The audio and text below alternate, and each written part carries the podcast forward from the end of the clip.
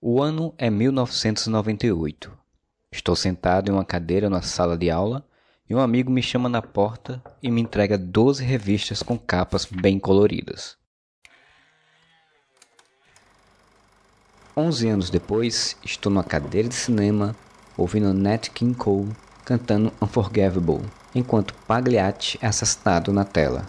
Esse homem é um comediante e para ele é tudo uma piada. Mais à frente no tempo, leio um quadrinho de uma jovem heroína com aventuras antes de tudo. Rapidamente me deparo com o relógio do apocalipse enfrentando o Homem de Aço e espero uma história em série que vigia os vigilantes. Meu nome é Marcelo Soares e você está na minha escotilha. Seja bem-vindo e saiba que nada está terminado. Nada nunca está terminado.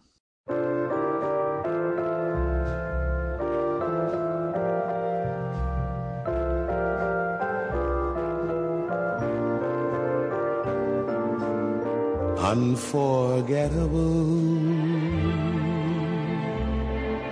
That's what you are. unforgettable,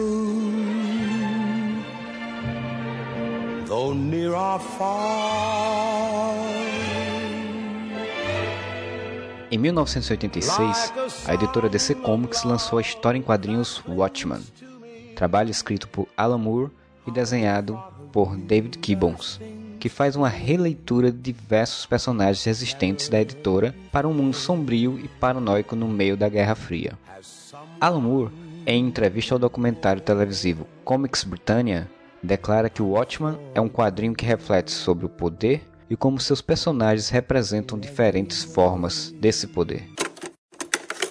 We were thinking about how each of these characters, to some degree, represented different sorts of power. We had the global situation unwinding and unfolding behind them. where you'd got different sorts of superpowers at odds with each other. An escalating situation in Afghanistan. Bad world news that suggests that the nuclear doomsday clock is getting closer to the midnight mark. To some degree, if you're talking about superheroes, um, it's very likely to become a meditation upon power. A revista fez enorme sucesso e acabou, mesmo sem intenção, criando toda uma geração de quadrinhos e personagens que, teoricamente, seriam mais realistas com narrativas repletas de violência. Naturalmente, com o passar dos anos, a fama e a aura de obra-prima da revista levou ela a inúmeras reimpressões e inclusive ao cinema. Watchman, o filme, estreou em 2009 com direção do hoje malfadado Zack Snyder. Longa dividiu opiniões por diversos motivos e não obteve o sucesso de bilheteria que seu produtor esperava. Sai da minha frente. As pessoas precisam saber. Sabe que não posso deixá-lo fazer isso. De repente você descobriu a humanidade. Conveniente.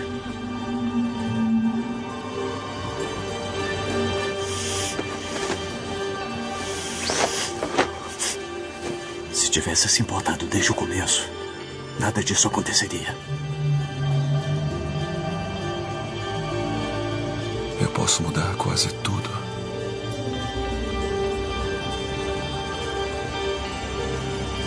Mas não posso mudar a natureza humana. É claro, tem que proteger a nova utopia de Fight. Um cadáver a mais não faz diferença.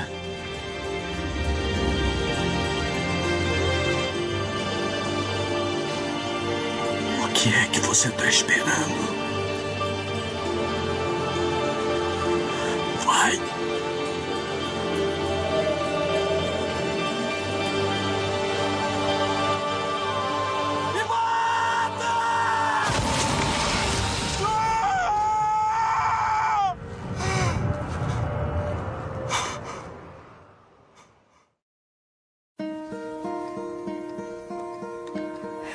darkness, my old friend. I've come to talk with you again. Because a vision softly creeping left its seeds while I was sleeping. And the vision that was planted in my brain still remains within the sound of silence. In restless dreams, I walked alone, narrow streets of cobblestone, neath the halo of a street lamp. I turned my collar to the cold and damp when my eyes were stabbed by the flash of a neon light that split the night touched the sound of silence. And in the naked light I saw ten thousand people, maybe more. Seguindo o rumo de um produto de sucesso, em 2012, a DC Comics convidou diversos escritores e desenhistas para fazerem novas histórias no mesmo universo. Assim nasceu Before Watchmen, série de minisséries com os personagens criados por Moore que dançam entre a repetição e pequenas novidades. Porém, nada realmente de destaque. Em minha opinião, fique claro.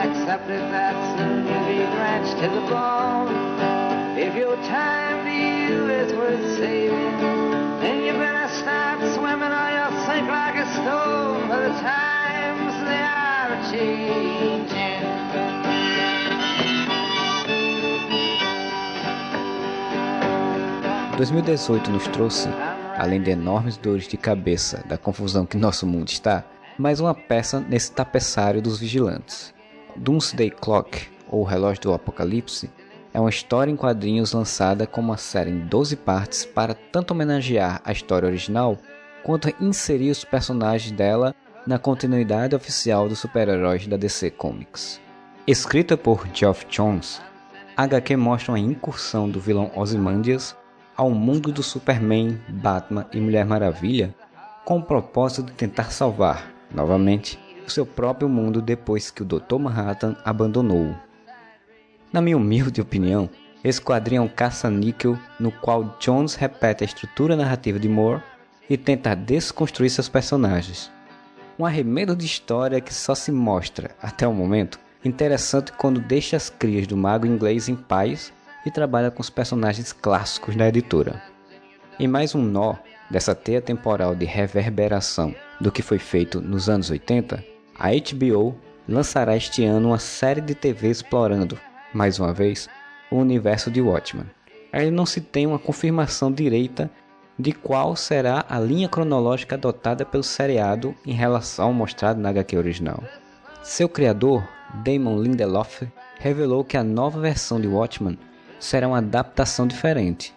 Não seguirá a história principal escrita por Moore e desenhada por Gibbons, mas deve explorar novas histórias dentro desse universo onde heróis são tratados como criminosos. Heróis mascarados que sofrem com dramas humanos comuns em um cenário de caos e prenúncio do fim do mundo funcionaram muito bem no contexto da década de 80.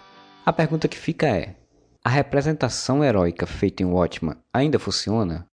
O quadrinho continua base de reutilização por ainda se ter, realmente, algo a se contar dentro daquele mundo ou só por pura especulação mercadológica? O nosso padrinho, lá no Catarse Assinaturas, Josué Gentil, acredita que essa representação do herói de Watchman não funciona mais. Segundo ele, as obras dos anos 80 de Alan Moore, como Watchman, Miracle Man, A Piada Mortal e O que Aconteceu ao Homem de Aço, são obras de seu tempo e foram a fonte dos anos 90 e início dos anos 2000, onde várias HQs se basearam na desconstrução de heróis e vilões e no pessimismo da época, como Reino do Amanhã, Authority e a Era de Ouro. Hoje em dia, o conceito está saturado de tão usado. Acho que até a série Titan se utiliza desta representação. Eu até torço para que saia algum produto bom da HQ, mas nada me agradou muito até agora. Me parece mais especulação mercadológica. Muito obrigado, Josué, pela contribuição, tanto com o nosso financiamento quanto com esse episódio. Se você quiser contribuir também, entre no Catarse e busque por nossa campanha de assinatura, ou vá em nosso site e siga o link. Voltando ao nosso tema de hoje, para mim, qualquer obra pode sim ser refeita, repensada, ampliada. O que é mais importante é como isso será feito e o grau de qualidade desse novo produto. No caso em questão, infelizmente, tem sido pouca a satisfação nesse último critério. Mas e você, ouvinte? Qual a sua opinião? Deixe seu comentário no nosso site ou em nossas redes sociais. Afinal, como Watchman, nosso podcast não termina quando chega ao fim.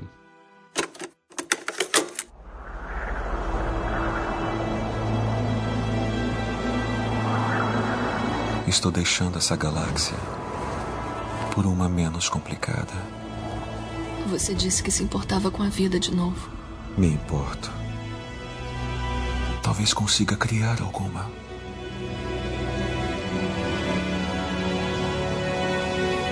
Adeus, Laurie.